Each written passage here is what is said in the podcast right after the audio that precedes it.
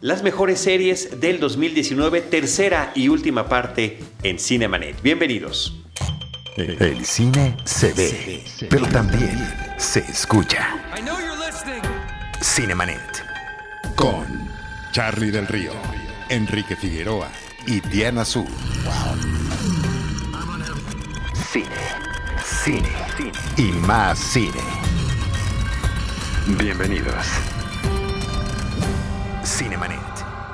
Arroba Cinemanet en Twitter, facebook.com diagonal Cinemanet, Cinemanet 1 en Instagram y Cinemanet 1 en YouTube son nuestras redes sociales. Yo soy Charlie del Río. Les doy la más cordial bienvenida a un nuevo episodio de Cinemanet. Lo hago a nombre de Paulina Villavicencio y de nuestro equipo Cinemanet, eh, grabando desde las instalaciones de Cine Premier por tercera ocasión, tercera y última de este eh, equipo que formamos para platicar de nuestras series favoritas del año. Estamos en la recta final. Agradezco a Iván Morales Ivanovich su gentileza, su producción en la grabación, equipo y demás, eh, y el espacio para poder hacer realidad este episodio.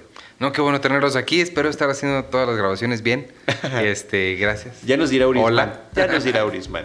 Sergey Sergio López Aguirre, ¿cómo estás? Bien, bien, pues ya preparados para mencionar las series favoritas. Ya hablamos de tus cuatro, así que falta llegar a la número uno que teníamos pendiente. Diana Gómez de Idalí, Hola a todos. Eh, ¿cuántas llevas?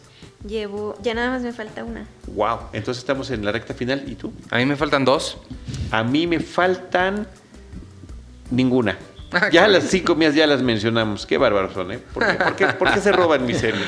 Siempre me pasa lo mismo. Pero bueno, gracias a todos. eh, y vamos a empezar ahora sí con tu número uno, Checoche. Eh, mi número uno es Dark de Netflix.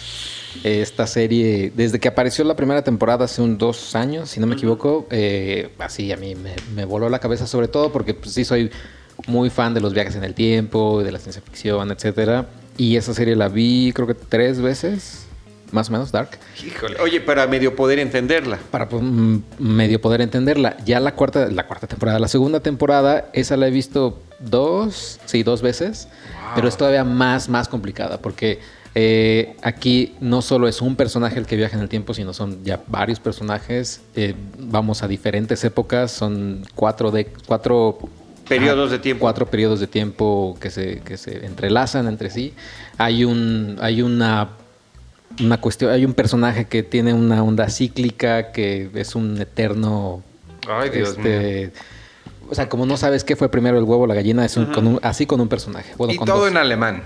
Todo en alemán. Que eso sí, yo les diría, bueno, o sea, si quieren verla en español, yo la vi en español. Porque. eh, ah, ¿En serio? Sí, o sea, no me digas. No soy tampoco, no, o sea, con el alemán no fui muy, muy purista y sí dije, mm, no, o sea, mm, Bueno, es que la, la gran diferencia, a mí me encantó la serie, me encantó desde la primera temporada también, pero ciertamente no puedes despegar un momento la vista Porque de la pantalla, pierdes. te pierdes, tienes que estar leyendo los subtítulos, no entendemos ni una sola palabra, o sea, no puedes voltear Sí, a, nada. a ver el teléfono, no puedes voltear a ver eh, si alguien Nada. viene, no, o sea, si, y son personajes que están hablando constantemente y sus crisis existenciales, filosóficas, va, ¿por qué cruzó la gallina a la calle? Bueno, y cada uno de los 500 personajes, porque de verdad que son muchos Sí, los sí, del sí. pueblito, te podría dar una tesis de eso, ¿no? Son súper azotados y súper clavados y es una serie com- compleja, pero súper interesante. Sí, de hecho, eh, creo que, eh, mm, o sea, ya ahorita que estoy viendo de Mandalorian también, eh, creo que es, la, o sea, son polos completamente opuestos. De Mandalorian es una serie sencilla, es este personaje está prote- protegiendo a este, fin. O sea, Y, no- y- y mientras menos hablen, mejor. Mientras menos hablen mejor, mientras menos salgan otros personajes mejor. O sea, es, es eso nada más, es, es la historia de un personaje. Aquí son como cuatro familias, cada familia tiene cuatro miembros este, separa- por separado haciendo cosas y además hay cuatro épocas diferentes. ¿Y qué estaba haciendo cada uno de ellos? O sea, sí te dan ganas de poner como en esas series del FBI, las y como sucede en la propia serie. de hecho, sucede. Tú necesitas comprar tu estambre, imprimir las fotos de los personajes. Ah, este es tal, este es de joven él, este es fulanito, este es menganito, porque sí, sí requiere una atención muy especial, pero creo que se valora cuando algo está tan bien elaborado, ¿no? Sí, y eh, ya está anunciada la tercera temporada. Bueno, ya, eh, mucho se manejó que, eh, Netflix, habían cancelado. Netflix canceló. No, lo cierto es que eran tres temporadas y fin. Así como Lost. O sea, que llegó un momento cuando estaban haciendo creo que la quinta temporada que dijeron vamos a hacer siete y ya. Eh, Pero no como lo- pero no como los que no sabían que iban a hacer. Que no sabían aquí, nada. Aquí se, aquí se ve que hay un plan. Aquí se ve que Porque hay un plan. en- Tú, tú ves las cosas de la primera y la segunda, sí están perfectamente bien hiladas. Y estoy casi seguro que la van a estrenar en julio del 2020 porque la serie estrenó en una fecha que era muy, muy significativa dentro de la serie. De acuerdo. Y mencionan julio del 2020 mucho en la, en la segunda temporada. Seguramente va, se va a estrenar ese día. Solo falta que no lo hagan. O sea, No, sería sí. un error Sí, no, no de creo. mercadotecnia. De merc- sí, pero no creo. Yo creo que se va a estrenar en julio del 2020, la última temporada, que la terminaron ya de filmar hace un par de días. Y Lynn Feinstein es la eh, supervisora musical de, o sea, que es la, mex- la mexicana supervisora musical de la serie. Ok, eso está bien. Que es la supervisora de- musical de todas las películas del cine contemporáneo desde hace como más de 20 años. ¿no? Ajá, exacto. Eh, Amores Perros, Sí. etcétera. Sí, eh, muy bien. Pues eh, yo creo que es una súper recomendación. Lo que no me queda claro es si la primera es del 2018, porque yo recuerdo haberla estado viendo en periodo vacacional de diciembre y no sé si, si pasó más de un año entre la primera y la segunda temporada. Sí, ¿no? sí pasó, sí pasó más de un año. Y De hecho salió como más o menos por el tiempo de Stranger Things, por eso la comparábamos tanto también, ¿no? hay muchos elementos para compararla, ¿eh? O Al- sea, sobre todo la primera, no sé. Sí, sí, no, la primera es, o sea, es, es un niño se pierde y el pueblo lo busca y, es- y hay algo ambientado en los 80. Y hay, y hay, y hay cosas extrañas sucediendo. O sea, sí, ¿no? Básicamente, lo- nada más que estás viendo este, un dulce colorido que sería Stranger Things, muy sabroso y picante y demás, y el otro es un platillo así sofisticado, que cada bocado tienes que saber a qué, a- tienes que tratar de descubrir los ingredientes. Eh, yo creo que eso es, ¿no? En términos, este, pues, de, de- de lo complejo que es uno y otro producto. Muy bien. Oye, eh, repasemos tus cinco Ah, sí. rápidamente. Eh, rápidamente, mi 5 es Cobra Kai, 4 Undone, 3 Watchmen, 2 Chernobyl y el primero Dark. Perfecto, muchísimas gracias, Checo. Chau, ahorita regresamos con las menciones honoríficas. Ya me iba a ir, hasta luego. Nos vemos el próximo año. Em, mi primero es Euforia, ¿no? Ok, Eh, muy tú, sí. muy Diana Gómez de Italia. O sea, digo, pe- pensemos que de sus películas favoritas está.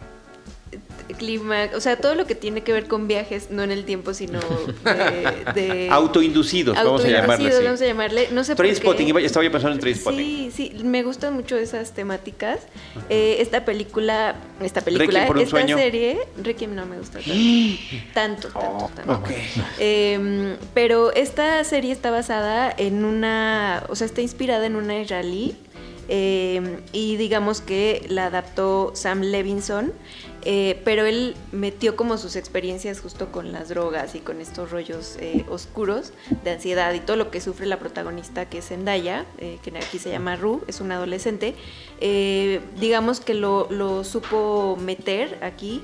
Y esta serie justo habla como de un problema, de los problemas que tienen un par de adolescentes, eh, Zendaya que está en rehabilitación, ¿no? Y que tuvo una, una serie de cuestiones familiares que la traumatizaron, ¿no? O la hicieron como sentirse no valiosa o eh, que la llevaron como, como a preferir estar siempre eh, drogada, ¿no? Aparte de que tiene una condición ahí como eh, un déficit, ¿no? Que siempre la tuvo que estar medicada eh, y se encuentra en la escuela, eh, pues con algunos personajes que están experimentando su sexualidad, lo que son las relaciones de pareja, unas son violentas.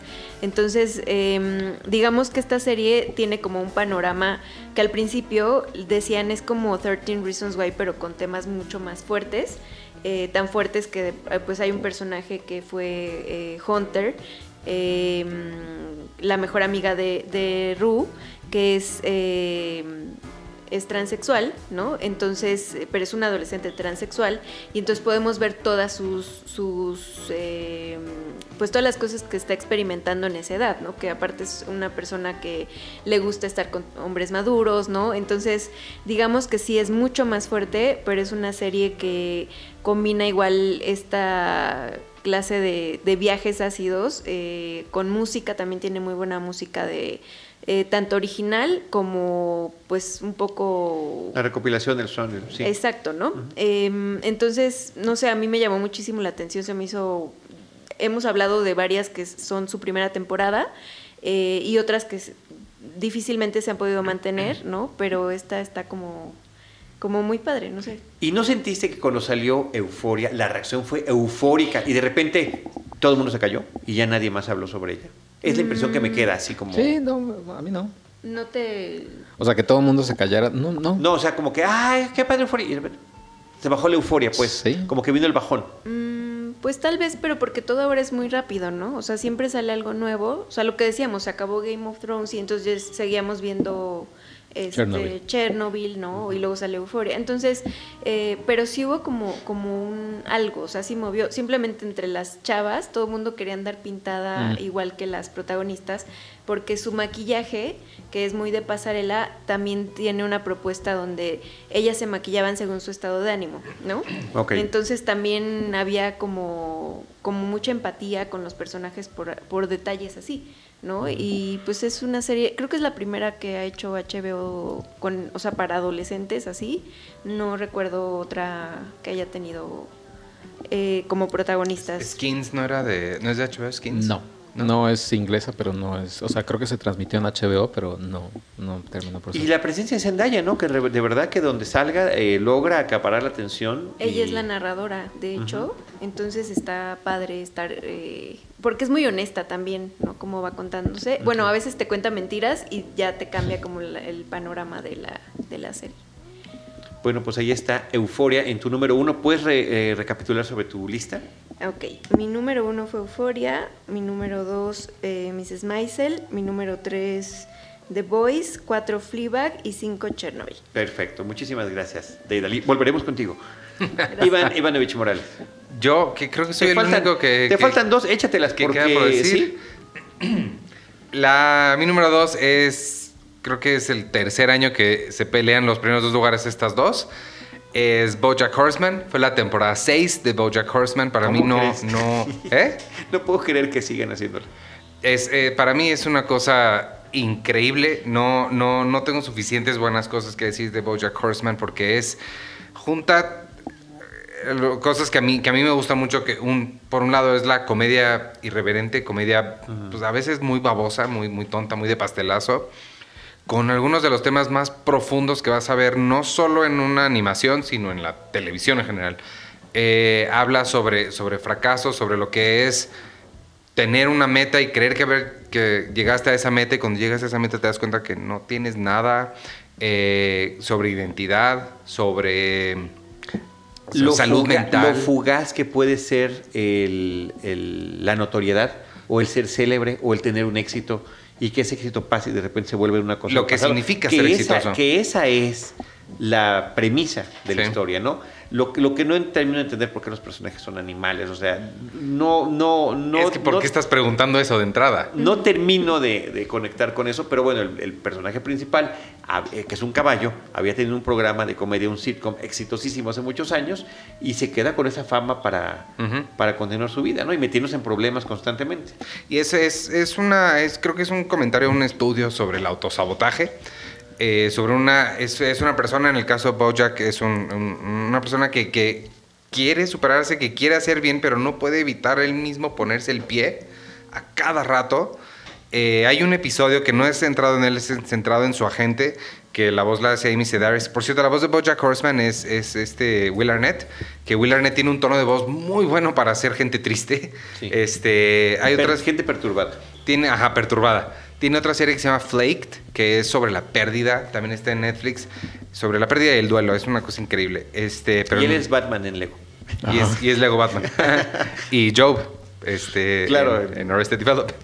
Eh, y bueno, hay un episodio que centrado en la gente de Bojack que es Amy Sedaris, en el que es sobre la maternidad y es una cosa increíble porque con animación te permite hacer cosas que en la vida real no y este el personaje se divide, hace unas cosas bien bien bonitas visualmente. Entonces, Entonces, la sexta temporada del 2019 de Boya Horseman es Mi número dos. Sigue en tu lista. ¿Y en el número uno? Mi número uno es mi comedia favorita de ahorita y de mucho tiempo. Es creada por Mike Shore. Mike Shore es el de Parks and Recreation, de Brooklyn Nine-Nine y de The Office.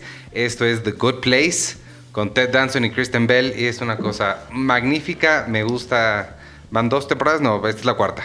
Ya van en la cuarta. Van en la cuarta y tiene, hace unas cosas, hace unos giros de tuerca, te pone las cosas para que creas que es una, pero resultan ser otras. El- el- la química que tiene todo el elenco es, es una cosa fantástica. No puedo ni siquiera explicárselas porque explicarles es un spoiler. eh, pero es, Sí. es, es increíble. Sí, Pues claro. La, la premisa, o sea, La premisa es que están todos muertos y están. y están. Pues. En el Good Place. eh, ajá. Sí. Y ya. Ok. Pues sí. Pues sí. Sí, para ser el cielo. El cielo puede esperar, como decía otra película. Y ¿no? está en Netflix esta. Que Muy es bien. de NBC, pero la pa- la- aquí la podemos ver a través de Netflix. Ok. Bueno, re- recapitula sobre tu lista. Mi número 5 fue Watchmen, 4 Conversations with a Killer, la serie documental, 3 Chernobyl, 2 Bojack Horseman y el 1 The Good Place.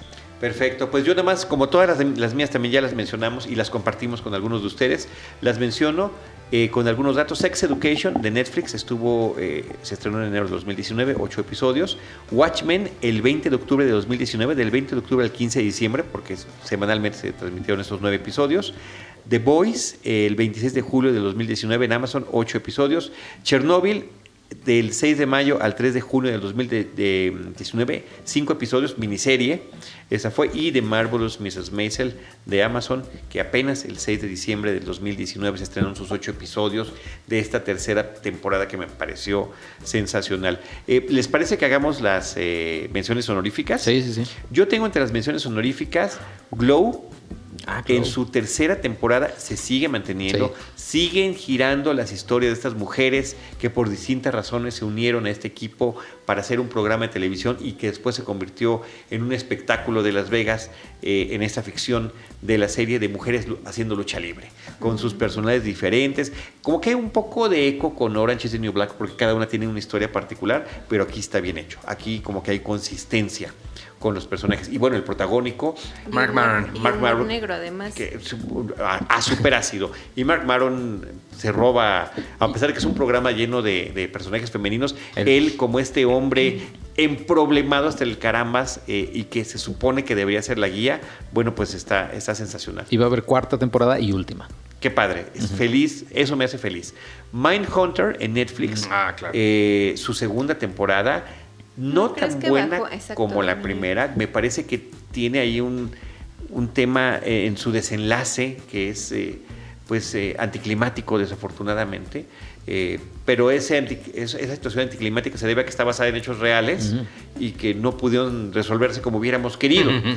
Entonces, es, y, y toca una vez más el tema de segregación, de racismo, de formas diferentes de tratar a la sociedad, sobre todo cuando hay crímenes sucediendo en Atlanta con la comunidad eh, afroamericana. Y entonces se les trata diferente, pero gran serie. Eh, y creo que son más episodios los que dirigió ¿Fincher? David Fincher en esta ocasión, ¿no? Sí, creo que sí. Para esta.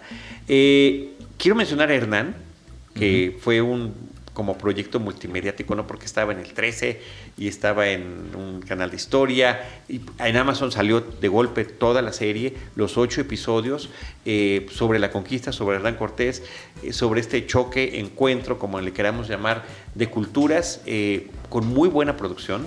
Sí. Eh, otra cosa narrativa, tú ta- también la estuviste viendo, Ivanovich, que cada episodio era centrado sobre un personaje, o, o Marina, que es la Malinche, o Hernán, o Alvarado, etcétera, y además en cada episodio se manejan al menos dos tiempos.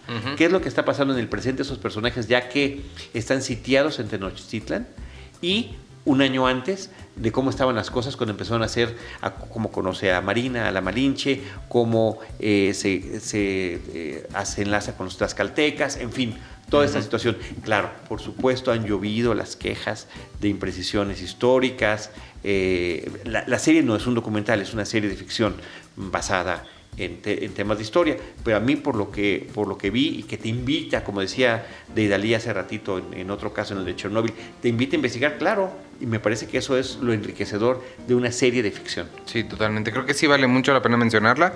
eh, porque sí. A mí la, la otra cosa que me sorprendió mucho es que no, no. Bueno, al menos yo no reconozco a nadie que, que de, de la gente que la hace.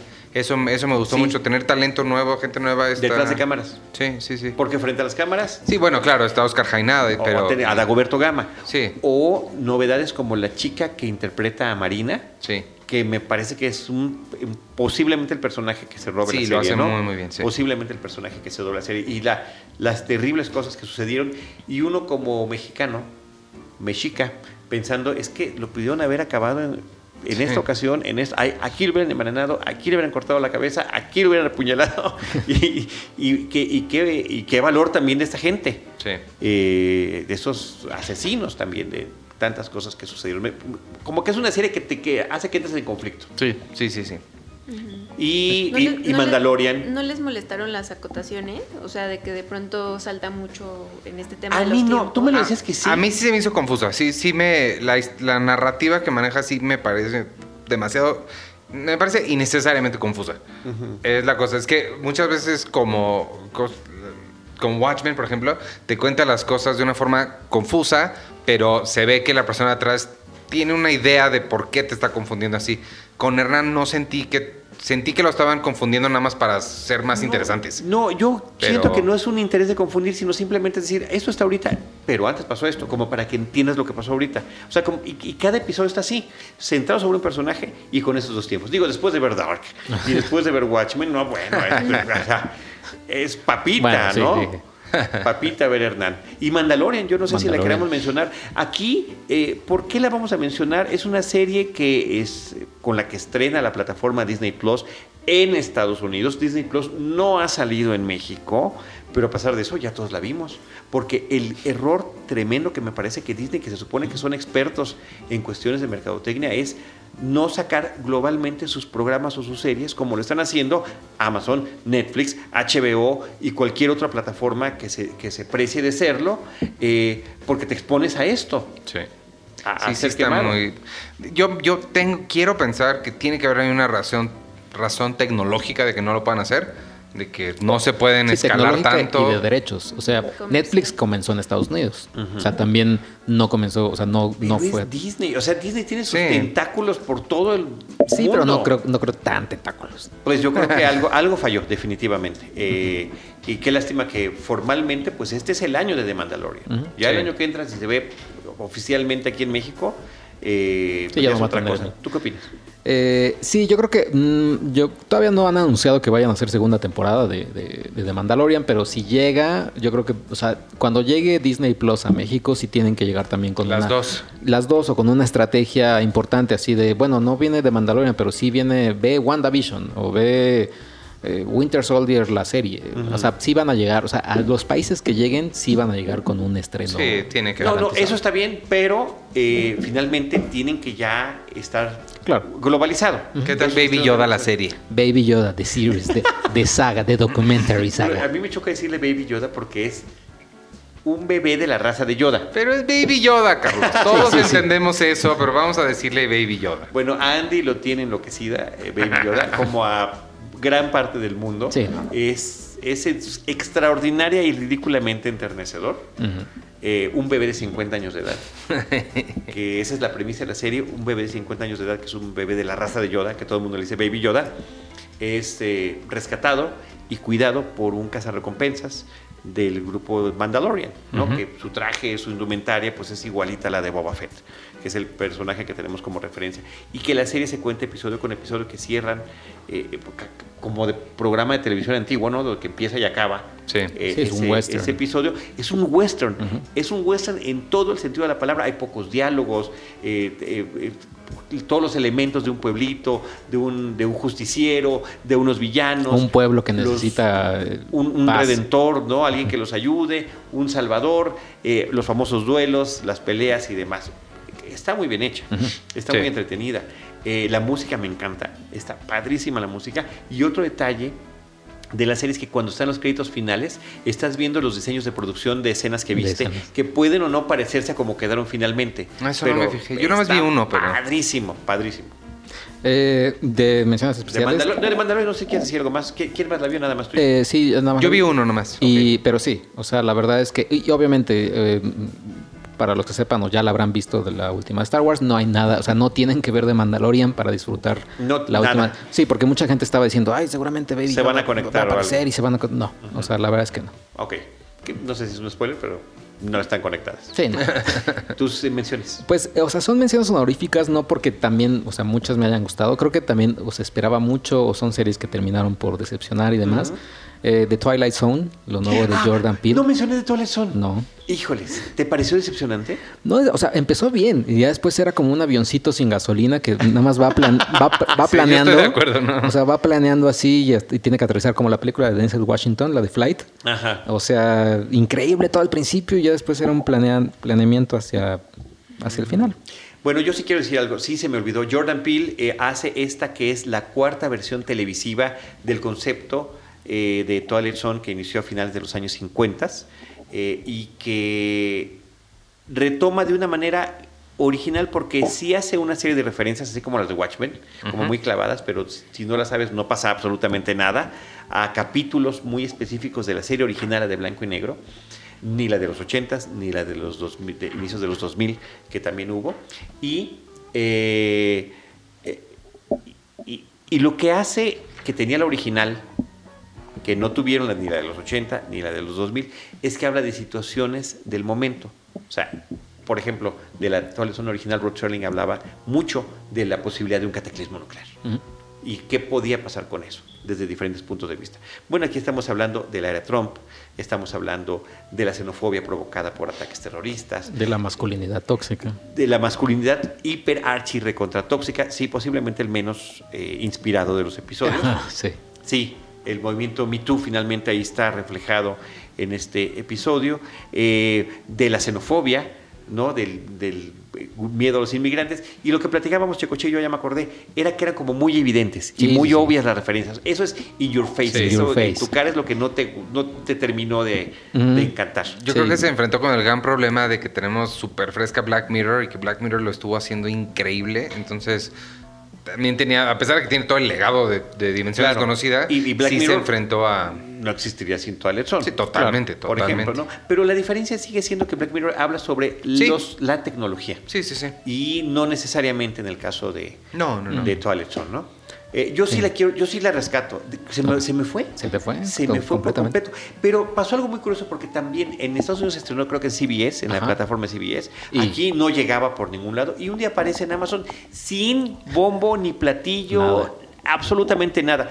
Está en Amazon. Y otra cosa, mala noticia, en Claro Video estaba la Twilight Zone original y ya, no está. No, hombre. Uh. La busqué y pff, ya. Simplemente también desapareció. Pero sí la acaban de subir a otro lado, ¿no? No sé. Sí, ane- sí, está en alguna de esas. Híjole, hay que checarlo para, Sí. para lo mencionamos en redes, para platicar eso. Perdón por la interrupción, Y- pero sí. no, no te preocupes. Y eh, bueno, otras también, o sea, Stranger Things que se estrenó, tercera temporada, que fue muy este grande. Eh, Dark Crystal, que era esta, eh, retomaron ¿La lo, que hizo, la- hasta la mitad. No, es que igual que la película. Igual que la película. Es, bonito, es el mismo padre. espíritu de la película. Están increíbles. Y ya. Pero ya me aburrí. Ajá. Y la, y la que sí de plano, híjole, la, la aguanté, pero porque me gusta ver pues, y sufrir, eh, 13 Reasons Why.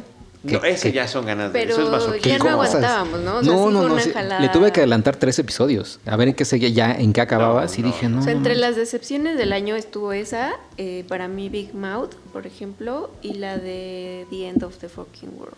Eso Sí. ya no lo vi. La segunda temporada. La, ajá, o sea, que yo estaba esperando una buena continuación. Sí. La y- primera es muy buena. Ajá. A mí me pasó lo mismo con Big Mouth y Disenchantment. Las dos era como la primera me encantaron y la segunda sí fue de ay, ay, ay. Disenchantment yo ni siquiera la vi la segunda.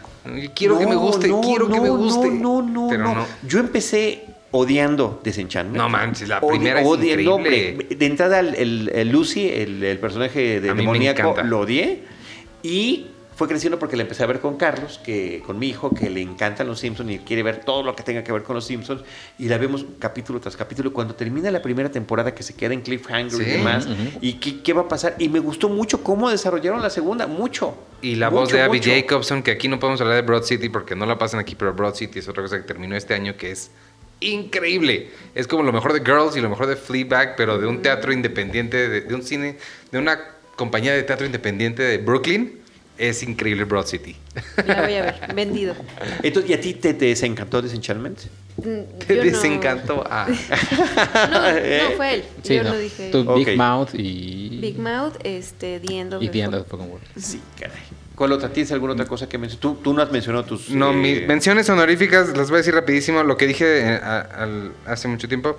Este, tengo tres menciones de cosas que nada más pasaron en internet o en web, en YouTube, que es Game of Thrones. Me pareció mucho mejor que Game of Thrones. Y son recapitulaciones de cada episodio de Game of Thrones hechos por Jonathan Van Ness, el, el de pelo largo de Queer Eye. Ok. Y son la cosa más increíble que van a ver en YouTube en su vida. Gay of Thrones. Este, Under a Rock with Tig Notaro, que es una comediante que no conoce a nadie, no sabe de celebridades. Le traen una celebridad y ella trata de adivinar quién es. Es increíble. Ok. Y, este, y la de Jerry Seinfeld, Comedians in Car Getting Coffee. La de Ricky Gervais, Afterlife. Unbelievable, que se me hace unbelievable que nadie la haya mencionado hasta ahorita. No. Eh, este, Abstract, que es una serie documental sobre artistas, que es fantástica y te- muy creativa. Silicon Valley, que ya terminó. Creo que soy el único que veía Silicon Valley, pero el, que, el que- el que llegó a continuar en las la temporadas. hacían para mí y yo me quedé con, con los chicos de Pied Piper. Y ¿Y Super, cerró bien? Perdón, ¿cerró bien? a mí me encanta, a mí me encantó hasta el, hasta el mero final. Y por último nada más, eh, el Arrowverse, Supergirl y Flash, también Arrow, ok, pero sobre todo Supergirl y Flash creo que tienen unos, sobre todo Supergirl, arcos muy relevantes, muy interesantes para, para hoy y está bien padre. y ya. Ok. Me fui bien rápido. De las cosas que no estábamos mencionando, ¿alguien vio Modern Love? Yo. La Sí. antolo- O sea, esa también es una mención honorífica, ¿no? Sí. A mí no. ¿No te gustó? No. Mm, A Son pesar de su antologías románticas. ¿no te parece? Sí, a pesar, sí sentí nada, sí fue como, ah, no. ok. ¿Tú A sí sentiste amor? Sí. Sí, o sea, me gustó mucho porque fue como igual, o sea, el tema antológico hace que si no te gusta un capítulo, te guste el otro, ¿no? O Ujú. te conectes más. Eh, está basado en, en artículos de- del New York Times, me parece, y entonces, eh, sí, de hecho les lo platicábamos, ¿no? Que con qué personaje te habías eh, Identificado. identificado y decíamos es que igual tienes un poco de, de las experiencias de, de cada uno, ¿no? O de diferentes. eh, y creo que eso es como lo, la magia de esta serie, eh, que tiene poquito que se... Sí, fue Sí, en octubre. Es de la última parte del año. Igual si tienen ganas de ver comedia romántica. o- Ahora, el tema es que ya no nos da la vida y el tiempo Sí, no para estar viendo cine y viendo las series. Entonces uno va eligiendo y de eso se trata estas reuniones y estos encuentros para que también ustedes que nos escuchan nos compartan lo que hayan visto y lo, y lo que nos pueden recomendar. Porque la idea es ir ya a lo seguro. que está- está... muy complicado. Y por ahí yo tengo pendiente porque ya no lo alcancé a ver eh, más que el primer episodio y me gustó muchísimo The Morning Show. Ah. eh, que llega con la plataforma La de Apple. TV. Que también está eh, la de Servant de Shyamalan. Voy como a la mitad, un poquito más adelante. Una buena. Y va bien. No, o sea, va, va bien. Y la que no tanto es la de Haley Stanfield. eh, es una serie de una escritora. Dickinson. Eh, o sea, Sí, es, en fin. Pero la de Snoopy está, está padre. Demasiada, demasiada información. Demasiada información. Que bueno, que aquí tratamos de recopilar lo que más nos gustó. Y, y me parece interesante la mención de que no haya mención de Game of Thrones en su temporada final. No, pues es que en su momento lo platicamos y indefendible me parece que hasta el Sí, momento. No. No, bueno, no. pues con eso llegamos a la conclusión de este episodio sobre series, el tercero que hicimos en este en esa transición entre el 2019 y el 2020, ustedes que nos están escuchando. Gracias a todos. Eh, Sergio López Agui- Aguirre Checoche, menciona red social, tu despedida, algún comentario así que, que llame poderosamente la atención. Pues nada más, ya, ya mi red social es arroba checoche. Escuchen, eh, este- bueno, gracias por escuchar este podcast. Escuchen el de Cine Premier también. Los Hijos del Averno. Los Hijos del Averno, que es otro un podcast un poquito más relajado. y, y ya, pues ojalá el siguiente año sí tenga, eh, o sea, yo espero que Dark sea mi número uno, pero ojalá también se estrenen series que a- en lo personal a mí me huelen la cabeza, Sí, que y, espero. Y, y está padre que sí sucedió este, en este 2019. Claro. Ujú. Llegaron Watchmen muchas es- cosas buenas. Viene Westworld, la tercera temporada, que, que yo sí, sí la espero. Yo también. Y pues no sé qué más venga, sí, pero lo, lo- creo que lo mejor de todo esto es que son series, o bueno, hay series que no, no se espera a nadie, como Chernobyl, y Sí. son un trancazo. Así es. Muchísimas gracias, Checoche. No, Deidali. Mi Twitter, arroba deidali. Eh, igualmente, gracias por haber llegado hasta aquí. Y pues coméntenos también, eh, como dice Charlie, esto es una democracia. Entonces, eh, platíquenos qué les parecieron eh, las series a ustedes y pues qué opinan, ¿no? Siempre es bueno. Sí, aquí no hay dictaduras, es una democracia. Lo dijiste muy bien.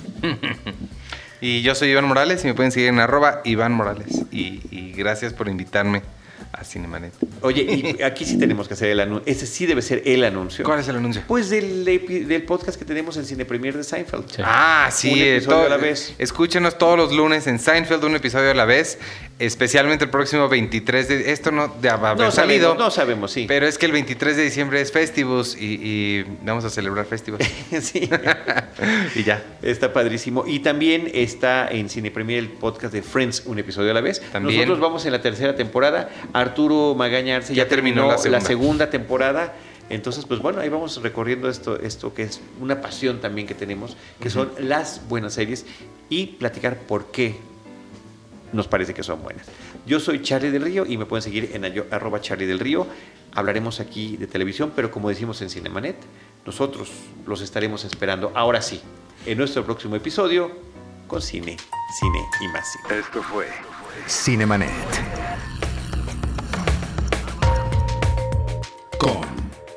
Charlie del Río, Enrique Figueroa y Diana Su.